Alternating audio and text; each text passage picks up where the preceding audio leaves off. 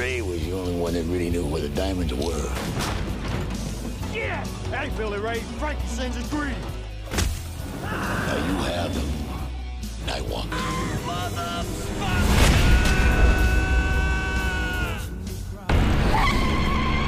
Clay Osborne. I'm here to help you. Get off of me!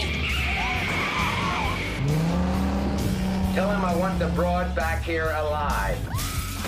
Continuando sobre a égide do requeijão de baixo orçamento, hoje trago um filme de 1989 chamado Action USA. É um filme de super baixo orçamento que tem juntado à sua volta um culto muito forte por se tratar de um filme com os típicos diálogos péssimos, mal escritos, involuntariamente cómicos, ditos por pessoas sem treino na arte da representação, o que faz com que o filme seja automaticamente uma comédia, mas que também junta ação completamente fora de controle e excepcionalmente bem feita, ainda por cima para um filme que terá custado alegadamente 300 mil dólares, na altura em que diria eu, um filme de ação compostinho já custaria na ordem das dezenas de milhões. Este filme conta-nos a história de um casal que, logo no início, tem o seu amor interrompido quando o rapaz é assassinado por um gangue. A partir daí,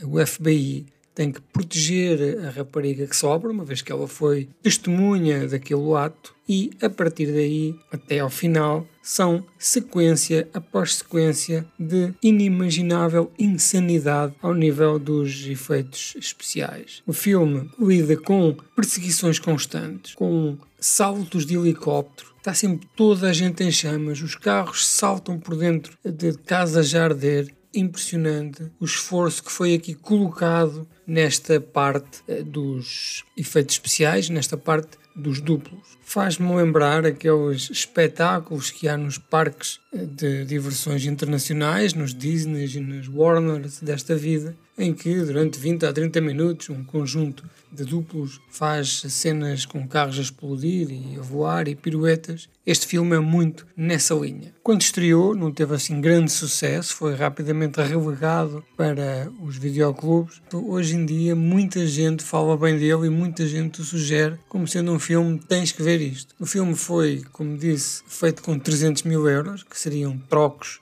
para qualquer estúdio. Foi filmado nos míseros 15 dias pelo realizador John Stewart, que não é o John Stewart eh, que nós neste momento conhecemos, mas que era duplo e um coordenador de duplos que entrou em grandes êxitos da altura, como Rambo 2 ou Desaparecido em Combate, eh, e ele fazia essa coordenação e era também o chefe, digamos assim, dos duplos. Neste filme, este John Stewart garantiu ele próprio o papel de duplo principal. Cada vez que aparecia alguém a arder, cada vez que alguém tinha que saltar por cima de um conjunto de autocaravanas, cada vez que alguém tinha que se atirar de um helicóptero, cair de mota para a água, cá estava este realizador a fazer a sua parte. Este filme inicialmente estava para ser protagonizado por uma playmate, miúda que iria apenas mostrar os seus seios mas entretanto, à última da hora, houve uma impossibilidade e foi substituída por uma desconhecida Barry Murphy, que também, após isso, não fez mais nada. Ela faz as suas cenas de amor, as suas cenas de sexo, onde se despe, onde se coloca